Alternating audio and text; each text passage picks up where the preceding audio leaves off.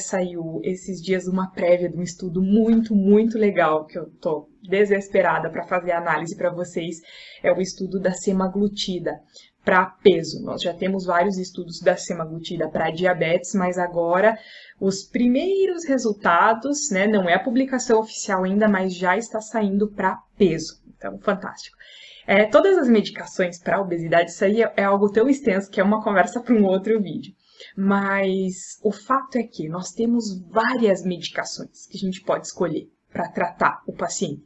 Nós temos várias estratégias, mas aí a pergunta, Nai, mas se existem várias estratégias, por que que então tem um quinto da população brasileira, segundo o último consenso, tem obesidade?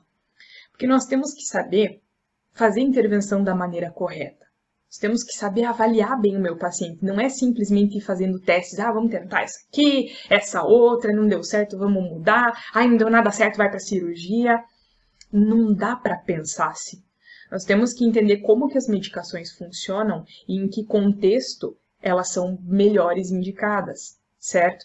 Então, uma das coisas que a gente tem que avaliar antes da cirurgia, muito além de todos os tratamentos que foram feitos, é a resposta desse meu paciente aos tratamentos já feitos, o que, que ele conseguiu fazer, qual é o ponto que esse meu paciente teve dificuldade